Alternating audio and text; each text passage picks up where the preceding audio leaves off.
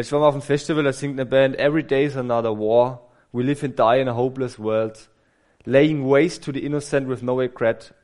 I'm sick of it. Also, jeden Tag ist ein anderer Krieg. Ähm, wir leben und sterben in einer hoffnungslosen Welt. Wir schmeißen den Müll den Unschuldigen vor die Füße, ohne es zu bedauern. Ich hab's völlig satt. Ich, hab's, ich hab die Schnauze voll. Und ich sag's euch ganz ehrlich, mir geht's manchmal aus so. Ich habe manchmal aus, satt zu leben. Gell? Manchmal, an manchen Tagen, da hast du keinen Bock mehr. Da ist wirklich blöd. Und da ist man einfach deprimiert.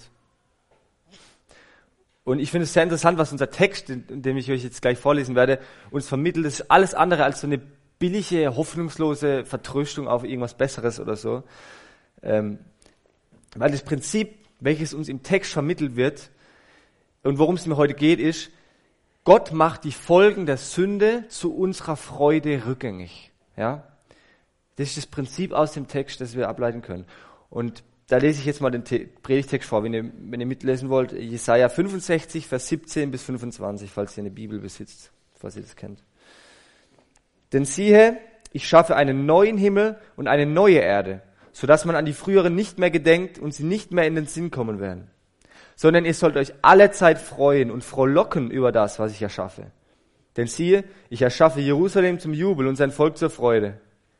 Und ich selbst werde frohlocken über Jerusalem und mich freuen über mein Volk und es soll kein Klagelaut und kein Wegeschrei mehr darin vernommen werden.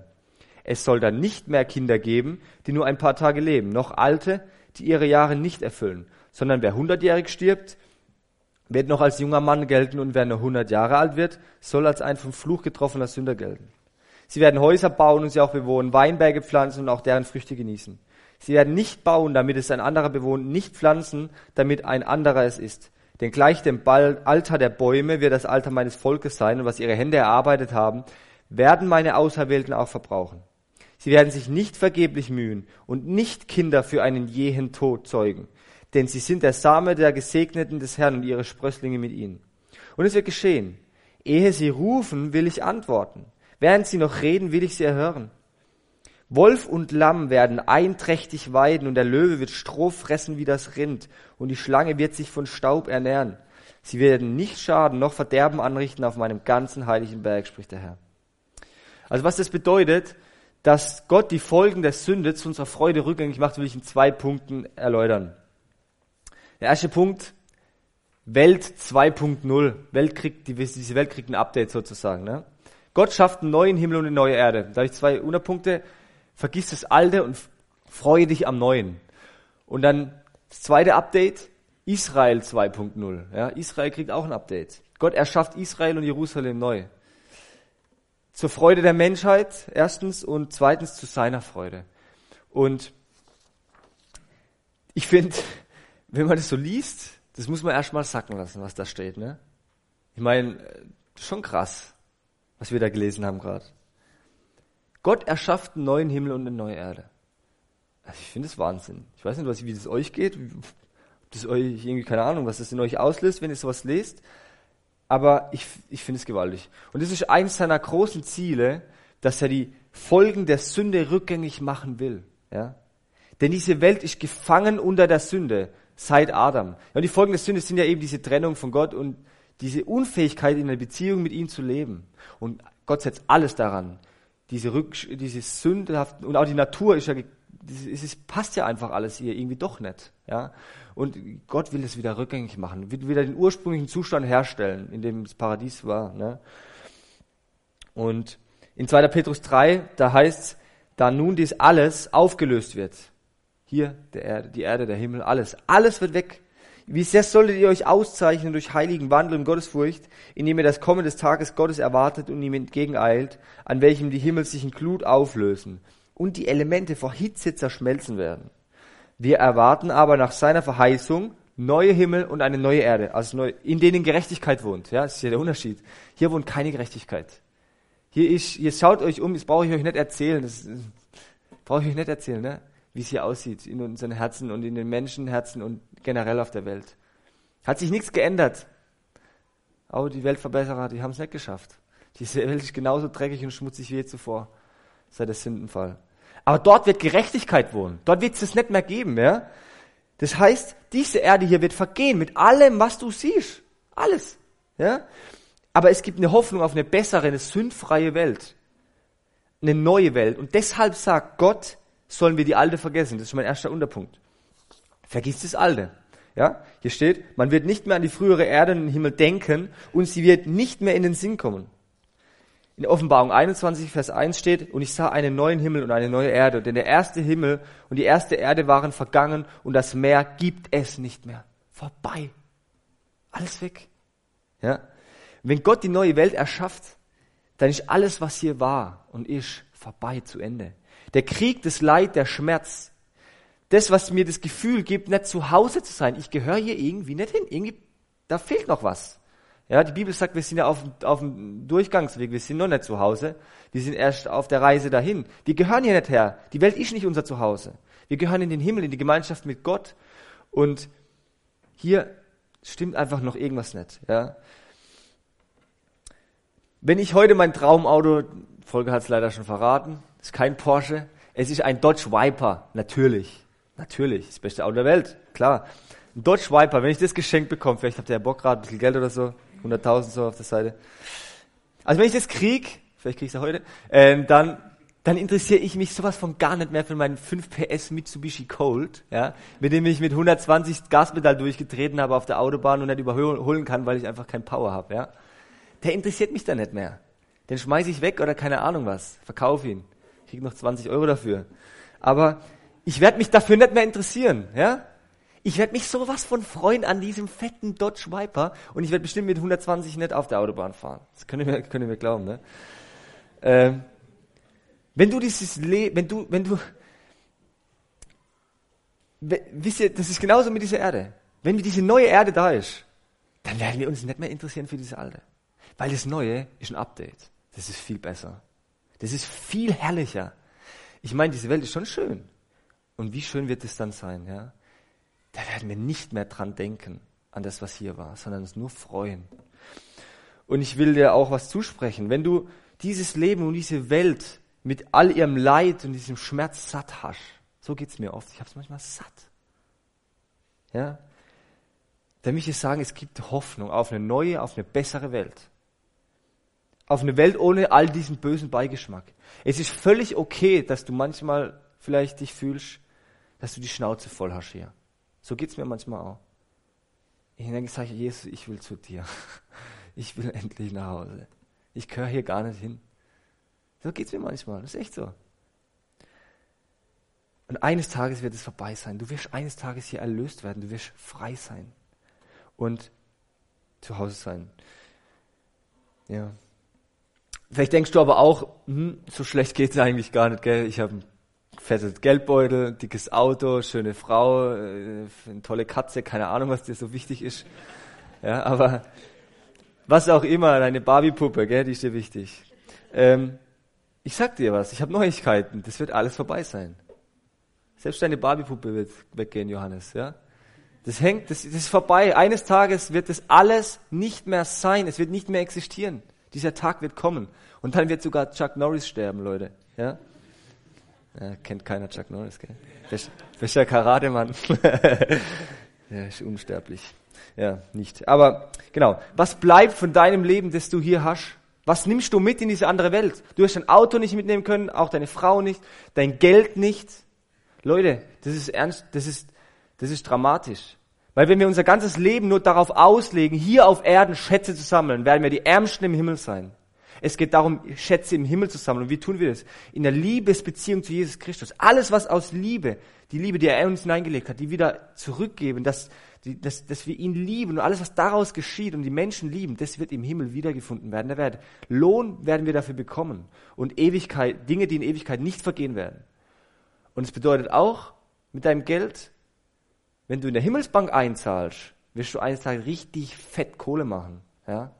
Aber wenn hier dein Bankkonto dick ist, und du nichts da einzahlst, bist du der ärmste Schlucker im Himmel. Übertrag das auf alles, nicht nur das Geld. Hier geht's um alles, ne?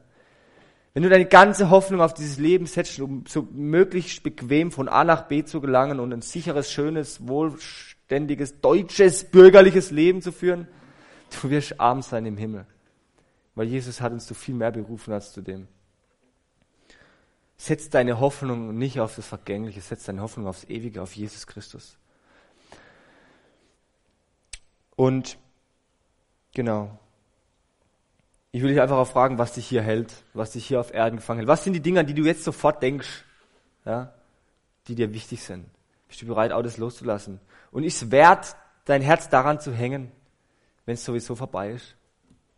Ist es wert? Ich meine, wenn ich morgen wüsste, ich sterbe morgen, dann würde ich mir doch kein, gut, ich würde mir vielleicht einen Dodge Viper kaufen, aber ich würde mir ja kein Mitsubishi Colt mehr kaufen und äh, irgendwie mein Geld da ausgeben und toll, sondern ich würde gucken, dass das irgendwie, wenn es danach weitergeht, dass es dann halt da, dass ich da was habe, oder? Das ist ja einfach nur logisch. Ja. Und wir können diese materiellen Schätze nicht in die Ewigkeit mitnehmen. Und da gibt es noch eine wichtige Sache zu sagen. Und die ist mir wirklich wichtig. Und die macht mich sehr, sehr traurig. Weil nicht jeder darf in diesen neuen Himmel und diese neue Erde gehen. Nicht jeder. Die gilt nicht für jeden. Nur derjenige darf das seine Heimat nennen, der im Buch des Lebens geschrieben, dessen Name im Buch des Lebens geschrieben steht. Ähm, das steht in Offenbarung 20. Und ich sah einen großen weißen Thron und den, der darauf saß. Vor seinem Angesicht flohen die Erde und der Himmel und es wurde kein Platz für sie gefunden. Und ich sah die Toten, kleine und große, vor Gott stehen und es wurden Bücher geöffnet.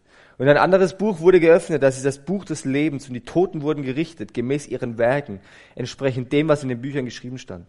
Und das Meer gab die Toten heraus, die in ihm waren und der Tod und das Totenreich gaben die Toten heraus, die in ihnen waren. Und sie wurden gerichtet, ein jeder nach seinen Werken. Und der Tod und das Totenreich wurden in den Feuersee geworfen. Das ist der zweite Tod. Und wenn jemand nicht im Buch des Lebens eingeschrieben gefunden wurde, so wurde er in den Feuersee geworfen. So wie es den Himmel und die Erde, diesen neuen Himmel, diese neue Erde geben wird, so wird es einen Ort geben, wo diejenigen leben werden, die jetzt nichts von Gott wissen wollen. Und der Bibel, die Bibel nennt diesen Ort die Hölle. Da hast du Ruhe vor Gott, da hast du Ruhe vor Gott. Da ist er nicht mehr da. Da wird man vielleicht rufen, aber dann wird es zu spät sein. Auf beiden Orten werden die Menschen völlig freiwillig sein. Keiner ist unfreiwillig im Himmel, weil er missioniert worden ist oder keine Ahnung was. Das ist eine freiwillige Sache. Und genauso in der Hölle. Die Leute werden freiwillig in der Hölle sein. Das ist das Schlimmste, was einem Menschen passieren kann, wenn Gott nicht mehr da ist. Wisst ihr, was Jesus geschrien hat am Kreuz von Golgatha?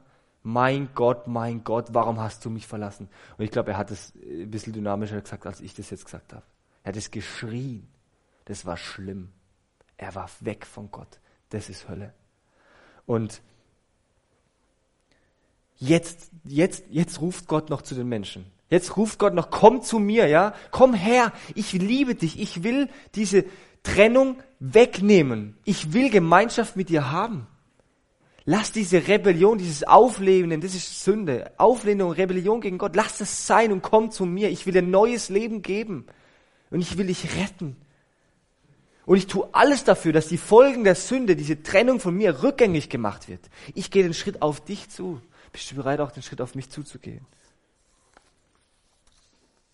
Das ist eigentlich nur die logische Konsequenz von Sünde, die Hölle. Weil Gott kann nicht die Sünde gefallen, er gefällt es nicht, ihm gefällt es nicht. Aber er liebt die Menschen und deswegen hat er einen Ort für sie geschaffen, wo sie frei sein können davon. Aber keiner wird gezwungen, dahin zu gehen. Niemand. Und es gibt diesen einen Weg raus, raus aus der Hölle, hin zu Jesus. Jesus Christus, der Sohn Gottes, der für unsere Sünden und für unsere Schuld gestorben ist, der diese Strafe, die wir verdient hätten, auf sich genommen hat, damit wir nicht in die Hölle müssen. Das ist der Weg raus. Wer an ihn glaubt, der wird ewiges Leben haben. Und Jesus ruft heute und jeden Tag sanftmütig zu den Menschen. Und mit offenen Armen steht er da und sagt, komm her zu mir. Lass mich deine Sünden tragen. Lass mich deine Sünden tragen. Er will das. Verrückt. Und ich will dich ermutigen, wenn es bei dir so ist. Komm nach Hause zu Gott. Er wartet auf dich. Er freut sich, wenn du kommst. Er will Nähe zu dir. Er will eine Beziehung mit dir haben, egal wie du stehst. Er will Beziehung mit dir. Gott ist interessiert an dir. Und dann sollen wir nicht nur das Alte vergessen, sondern wir sollen uns am Neuen freuen, redet der Text weiter. Ja? Also zweiter Unterpunkt. Freue dich am Neuen. Leute, wenn Gott dieses, diese Welt und dieses Universum schon so herrlich gemacht hat, ich meine, guckt euch um, ich, ihr seid alle schön, ihr seid alle bildhübsch und die Menschen sind schön und die Tiere und die, der Himmel und die Sterne und der Erde und was weiß ich was, guckt euch um. Ist, keine Ahnung, ich weiß auch nicht, wie es funktioniert, dass so ein Haus hier steht. Ich finde es krass, ich staune darüber, wie man das machen kann. Ich staune über Gottes Schöpfung. Wie viel mehr wird diese neue Schöpfung perfekt sein, herrlich.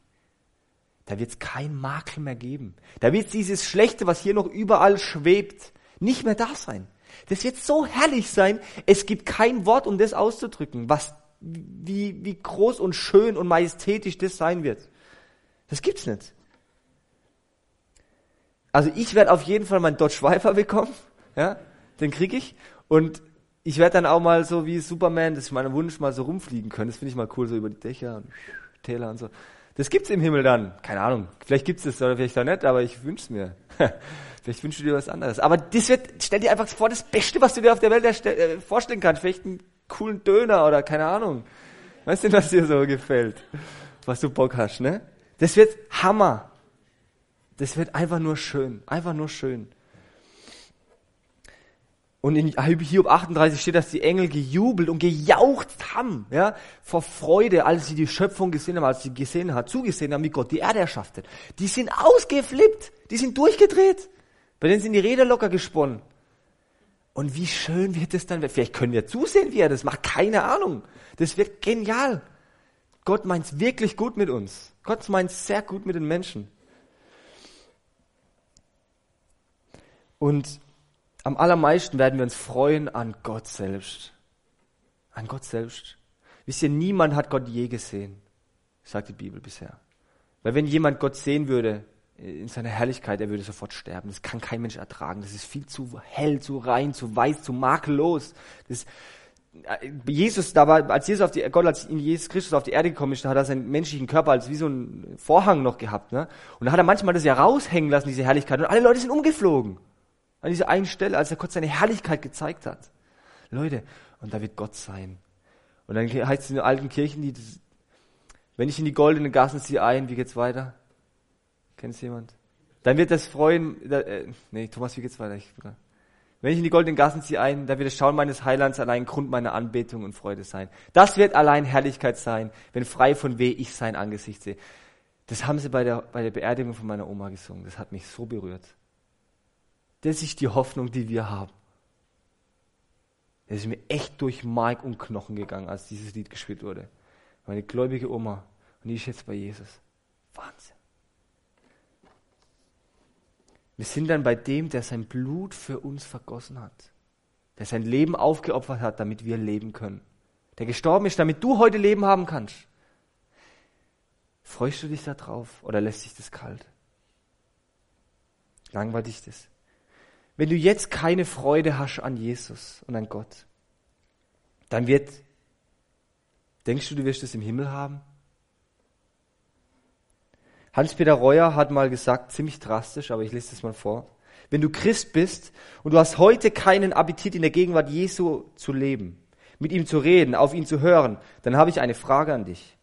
Warum willst du überhaupt in den Himmel? Oder andersrum gesagt, wenn du hier und heute gelangweilt bist in der Gegenwart Jesu, warum gehst du nicht in die Hölle? Denn der Hölle, in der Hölle bist du befreit von der Gegenwart Jesu. Denn seht ihr, wenn ich hier und heute keine Freude habe an der Gegenwart Jesu in meinem Leben, dann wird der Himmel kein angenehmer Ort für mich. Und warum sollte Gott irgendjemand in den Himmel holen, der hier auf Erden nichts von ihm wissen will? Lebst du heute mit Jesus? Hörst du heute auf ihn? Verbringst du Zeit mit ihm? Vergessen wir nicht, Gott macht die Folgen der Sünde rückgängig zu unserer Freude. Und nicht um uns zu langweilen, ja. Und wir dürfen uns jetzt schon auf diesen neuen Himmel und diese neue Erde freuen. Ja, der zu unserer Freude ist sie geschaffen. Diese Erde ist vergänglich. Lasst uns Dinge bewirken, die in der Ewigkeit wiedergefunden werden.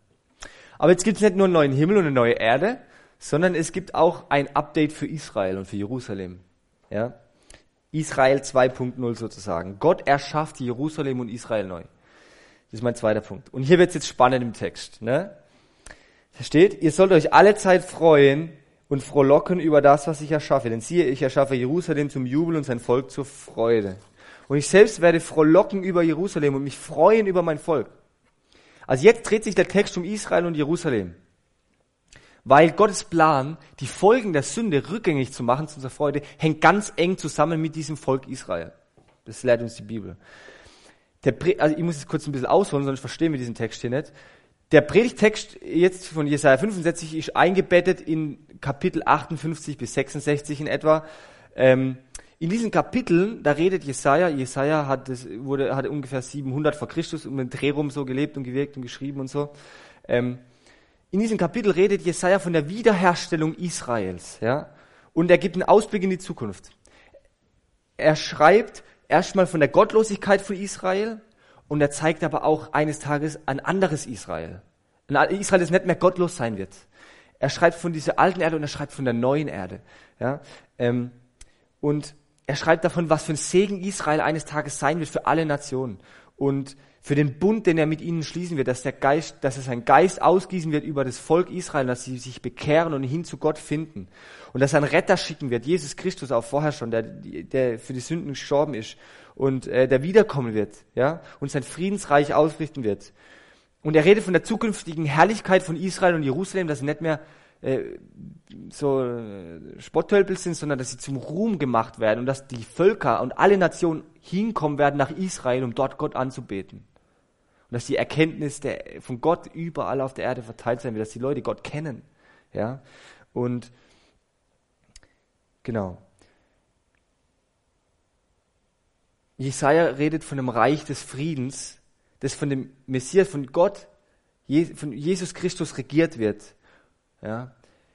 Ein Friedensreich. Und das nennen wir ja tausendjähriges Reich. Tausendjähriges Reich, also hier, da geht es um die Lehre vom tausendjährigen Reich. Tausendjähriges Reich deswegen, weil in Offenbarung 21 steht, dass der Teufel am Ende dieser Welt für tausend Jahre gebunden wird, festgenommen wird. Und dass sein, sein schädlicher Einfluss, den er auf die Menschen ausübt, zurückgenommen wird, sozusagen. Und dass Jesus Christus in Frieden auf Erden regieren wird. Da gibt es in evangelikalen Kreisen drei unterschiedliche Auslegungsvarianten oder Meinungen dazu. Da gibt es den Prämillennialismus, den Amillennialismus und den Postmillennialismus. Ja? Äh, Fremdwörter. Prämillennialisten, die rechnen auf jeden Fall mit der Wiederkunft Jesu, mit der buchstäblichen Aufrichtung von tausendjährigen Friedensreich, dass Jesus in Jerusalem regieren wird. Ja? Und äh, Postmillennialisten rechnen dann nicht damit, die sagen, das ist symbolisch zu verstehen, das heißt, Reich Gottes breitet sich jetzt aus und so weiter und so fort. Und äh, dann kommt Jesus irgendwann wieder und Amillennialisten, die rechnen nicht mit diesem Reich Gottes. Und mit dem tausendjährigen Reich. Und die Amillennialisten und Postmillennialisten, die glauben auch größtenteils, äh, die sehen Israel durch die Gemeinde ersetzt. Das heißt, alles, was jetzt an Israel gerichtet wurde im Alten Testament, ist, gilt der Gemeinde. Ja? Das heißt, wenn da irgendwelche Bündnisse und Verheißungen und irgendwas mit Israel steht, dann, hat, dann gilt es jetzt auf die Gemeinde, weil Israel ist ja abgelehnt, hat sich vorbei, der, der Weg mit Israel ist zu Ende sozusagen, weil Israel Gott abgelehnt, Jesus Christus abgelehnt hat. Und ähm, das neue Israel ist die Gemeinde sozusagen. Das nennt sich Ersatztheologie. Ich kann es noch nicht sehen, ich schließe mich eher dem Prämillennialismus an. Ja, ich will jetzt hier keine Schubladen aufreißen oder so, aber ich verstehe das schon so, wie ich die Bibel verstehe und auslege. Äh, dass Jesus Israel wiederherstellen wird und noch einen Plan mit Israel hat und dass er sein Friedensreich hier aufrichten wird in Jerusalem. Deswegen lege ich den Text halt natürlich anders aus als manch anderer. Ich halt so, habt jetzt halt Pech, ne? also, was bedeutet es, dass Gott Israel und Jerusalem neu erschafft? Wir behalten immer im Hinterkopf, dass Gott alles daran setzt, die Folgen der Sünde rückgängig zu machen. Und dazu gebraucht er Israel. Gott erschafft Israel und Jerusalem neu zur Freude der Menschheit. Da steht, ihr sollt euch alle Zeit freuen und frohlocken über das, was ich erschaffe. Denn siehe, ich erschaffe Jerusalem zum Jubel und sein Volk zur Freude. Wovon Jesaja hier redet, da ist die Rede von in, im Neuen Testament in Römer 11. Da steht, Israel ist zum Teil Verstockung widerfahren, bis die Vollzahl der Heiden eingegangen ist. Also Heiden sind alle die, die nicht Juden sind, ganz einfach.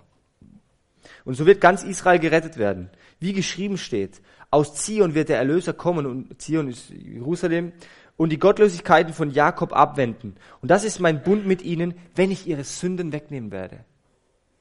Und kurz vorher steht in Römer 11, denn wenn Israels Verwerfung, weil sie ja Jesus abgelehnt und umgebracht haben, die Versöhnung der Welt zur Folge hatte, weil dadurch ist Heil ja zu allen Menschen, in alle Nationen gekommen, ja, nicht nur zu Israel.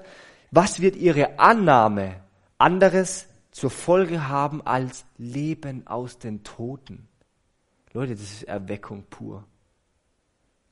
Wenn ich diese Lehre in diesen Versen lese, wenn ich das richtig verstehe, da kriege ich eine Gänsehaut.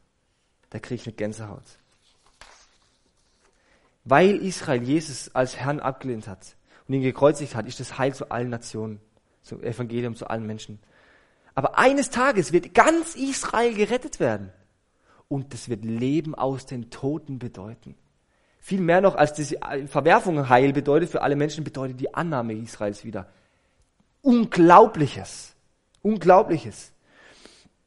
Gott wird seinen Bund, den er mit gesagt hat, ich mache das, Punkt, egal was ihr tut, ich mache diesen Bund mit euch, ich werde meinen Geist auf euch geben, äh, mit Israel erfüllen. Ja? Und davon spricht er in Hesekiel 36 zum Beispiel, das wenden wir natürlich nicht immer sofort auf uns an, das ist ja auch nicht falsch, weil das gilt auch für uns.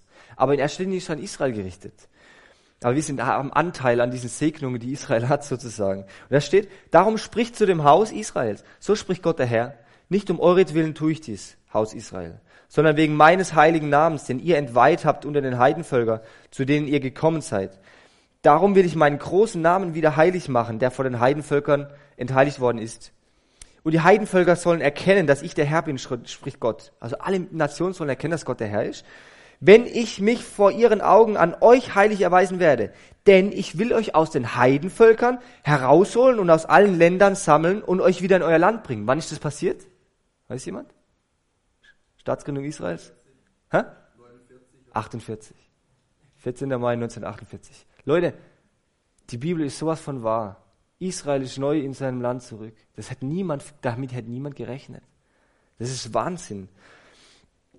Ähm, und ich will reines Wasser über euch sprengen und ihr werdet rein sein von aller eurer Unreinheit und von allen euren Götzen will ich euch reinigen. Und ich will euch ein neues Herz geben und einen neuen Geist in euer Inneres legen.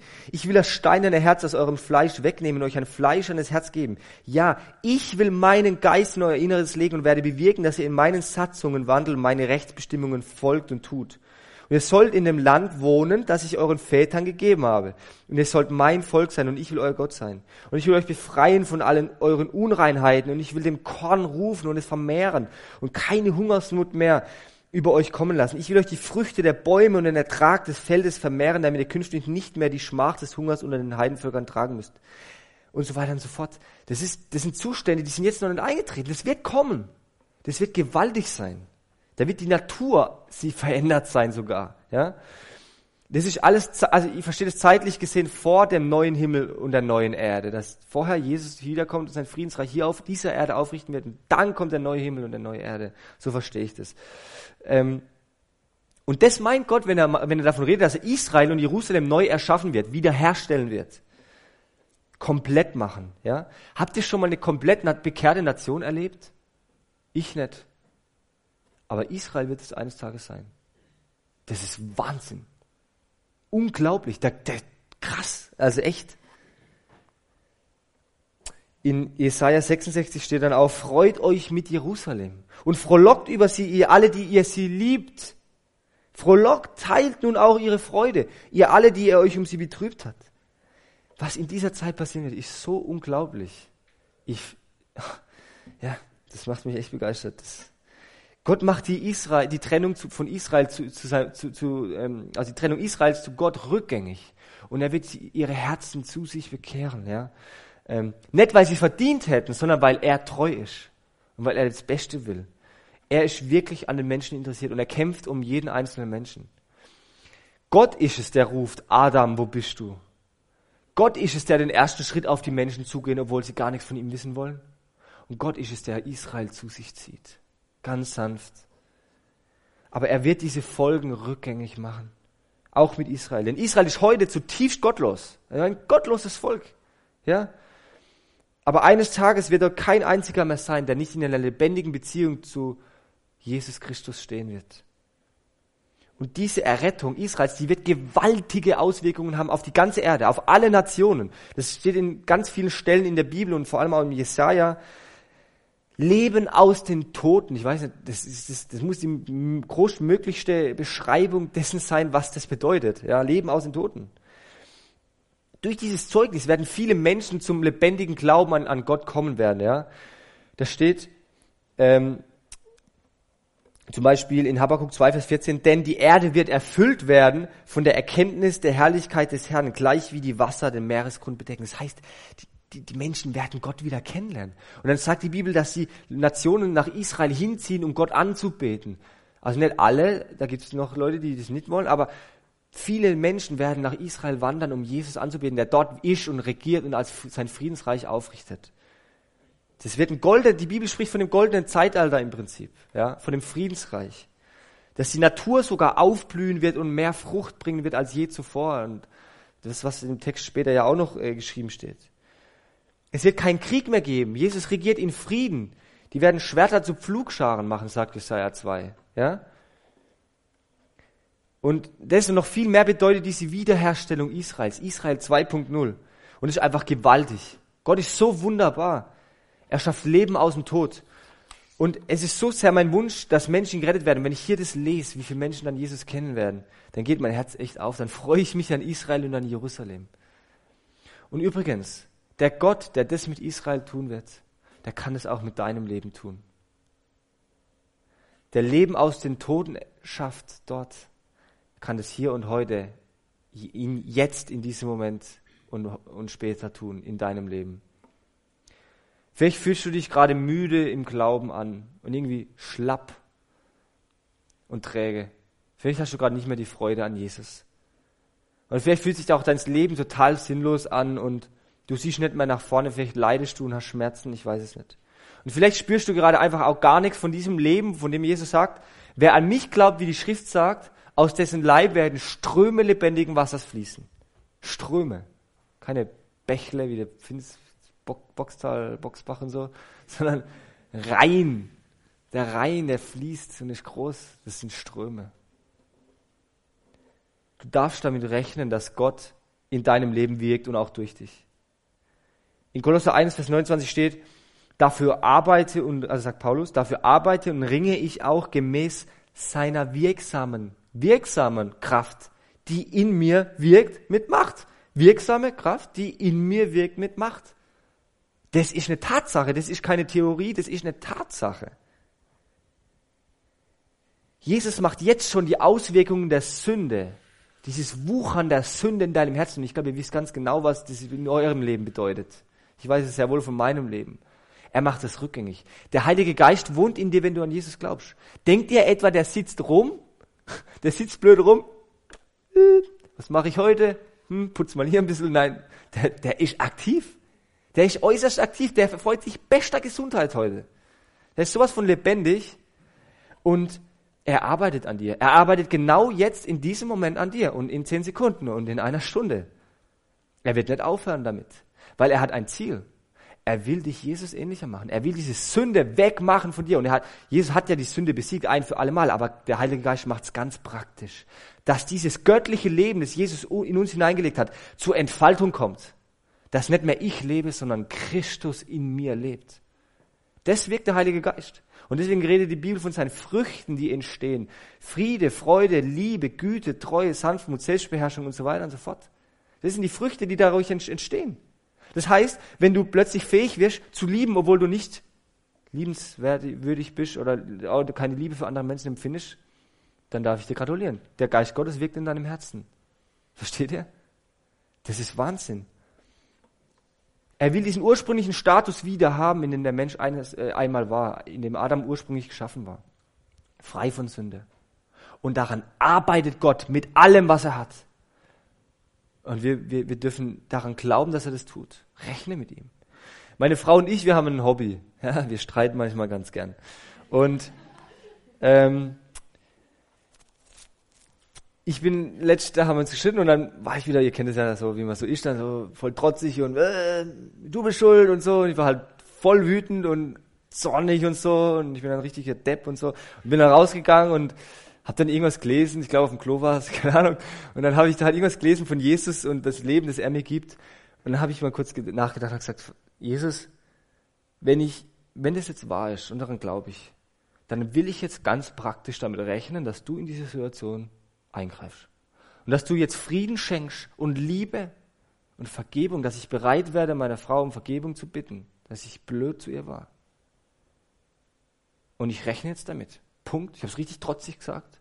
Und in dem Moment waren alle meine Gefühle, negativen Gefühle weg. Von einem Schlag auf den anderen. Ich glaube nicht, dass es immer so ist, weil die Gefühle spielen nicht immer in unserem Glauben mit. Ja, das spielt manchmal hier, manchmal steht es richtig und manchmal nicht. Also, das kann sowohl als auch sein. Aber in dem Moment war es so. Und ich bin hin, ich hatte Frieden und ich hatte Liebe in meinem Herzen und bin zu meiner Frau und habe sie um Vergebung beten können. Leute, das ist das göttliche Leben in uns. Das ist Jesus Christus in mir, nicht ich.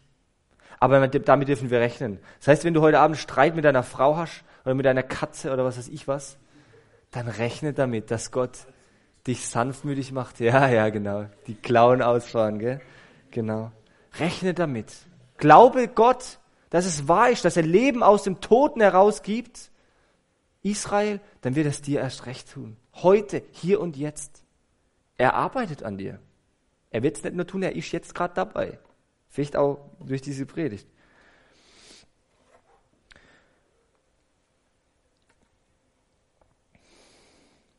Sein Geist wirkt in uns in seiner wirksamen Kraft mit Macht. So steht es in Kolosser.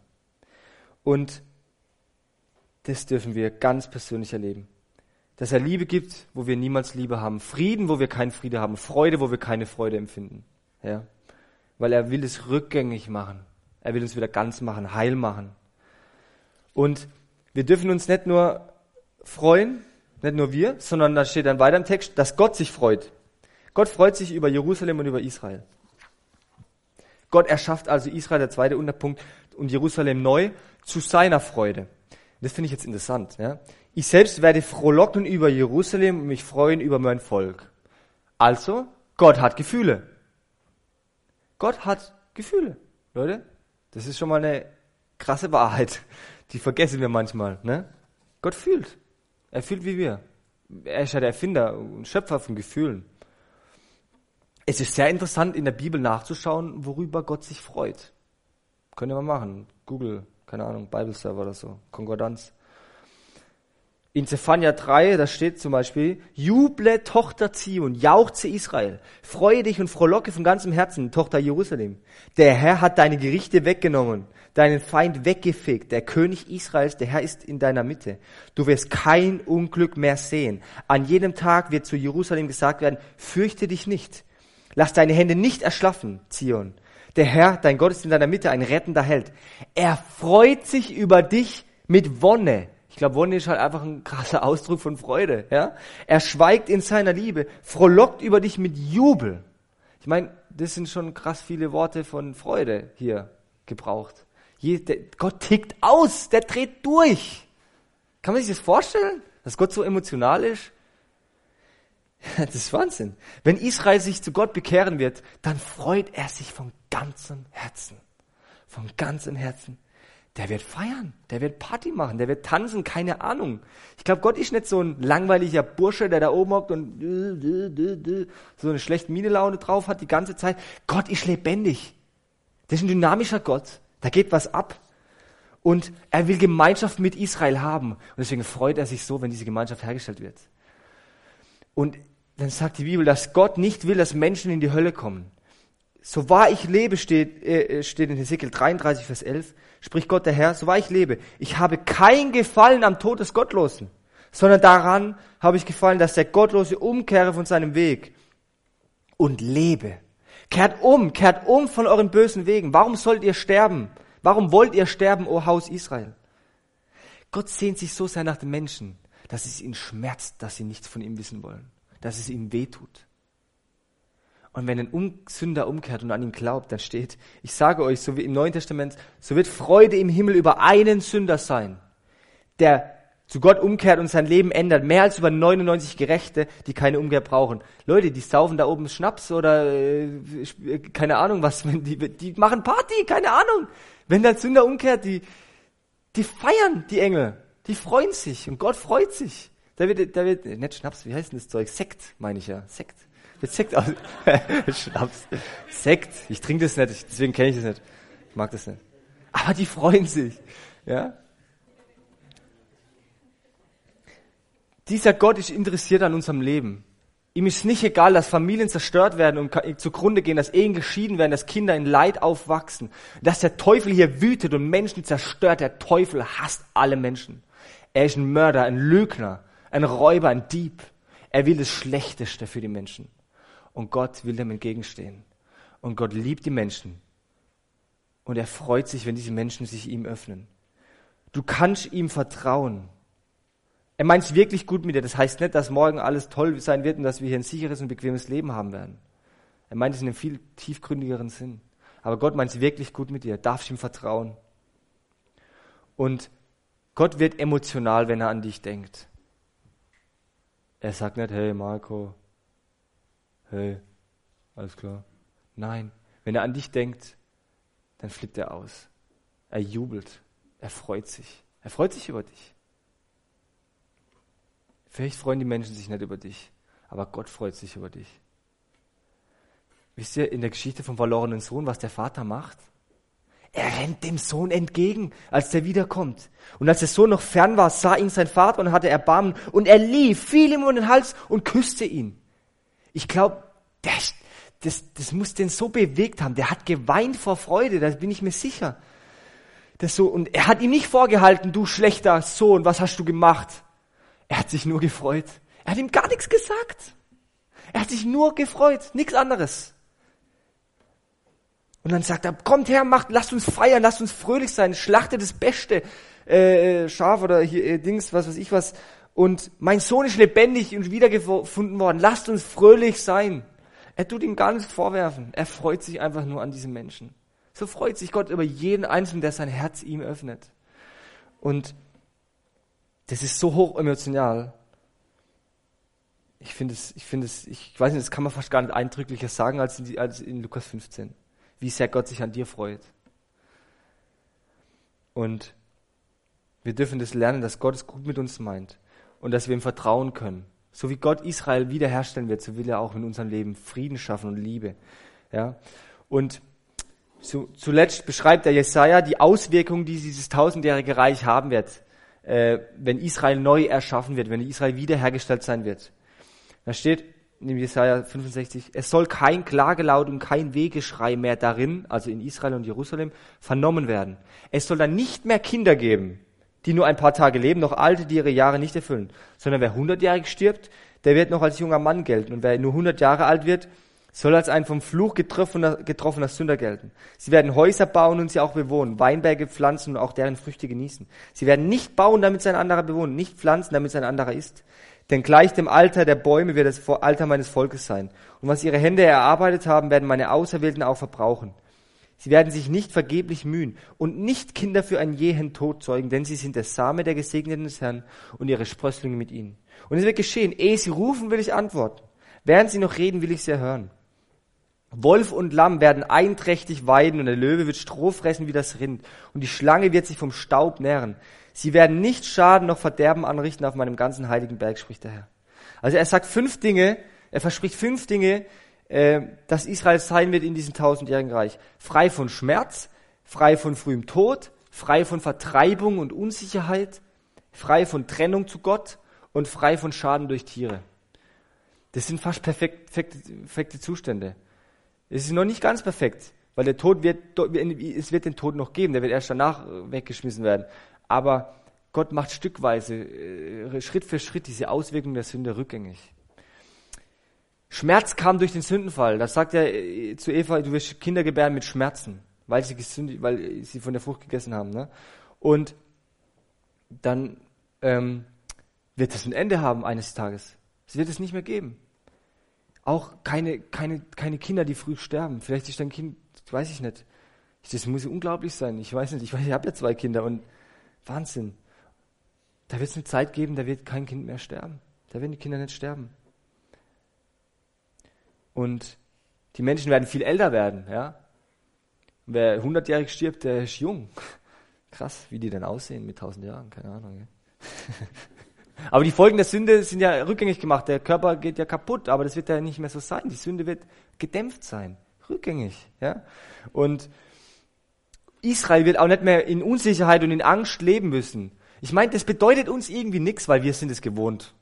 Wir leben in Frieden, in Sicherheit, wir haben ein schönes Haus, ein gutes Auto. Aber ich glaube, 90 Prozent der Menschen können sehr, sehr, sehr, sehr gut verstehen, was hier steht. Die leben nicht so wie wir hier in Deutschland. Fragen wir mal die Flüchtlinge aus Syrien, was die durchgemacht haben, oder den Zweiten Weltkrieg, unsere Opas und Omas, was die noch erlebt haben an Vertreibung. Und dort wird, dort wird es nicht mehr sein. Sie werden das anbauen und auch genießen können. Da wird Sicherheit wirklich sein, weil Jesus dort herrscht. Und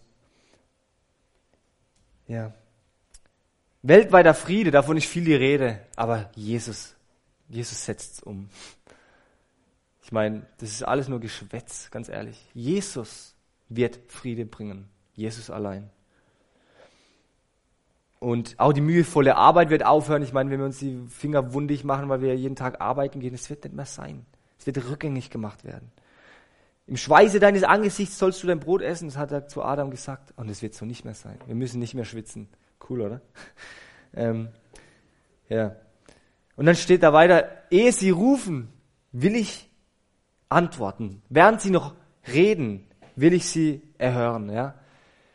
Äh, eine Bedingung für erhörtes Gebet ist, dass es im Willen Gottes geschieht. Und ich bin froh, dass Gott nicht alle meine Gebete erhört, weil ich bete manchmal ganz schnell Blödsinn, glaube ich. Gell? Aber da werden die so sehr eins sein mit Gott, Israel, dass sie, dass jedes Gebet erhört werden wird. Wie krass ist das?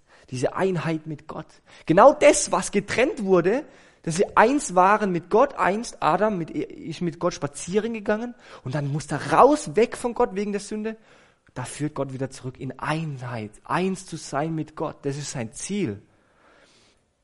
Und das wird eine, das wird Hammer. Und dann das Beste noch, reisende wilde Tiere wie das Schaf und der Löwe und der Wolf, die werden zahm sein und neben Kindern spielen. Habt ihr schon mal auf einem Löwen geritten? Das wird da möglich sein. Und dann kann man mal in den Elefant pieksen, ohne dass man zertreten wird. Ne? Das wird richtig cool. Zahme Tiere. Ne? Oder so ein Tiger. Ja? Das sind Zustände. Hey, das ist doch cool. Also ich freue mich drauf. Und wir können heute, hier und jetzt schon erleben, dass Jesus Christus dieses Leben gibt, ja, weil er gibt es gern. Er will immer segnen. Er arbeitet gerade in unseren Herzen.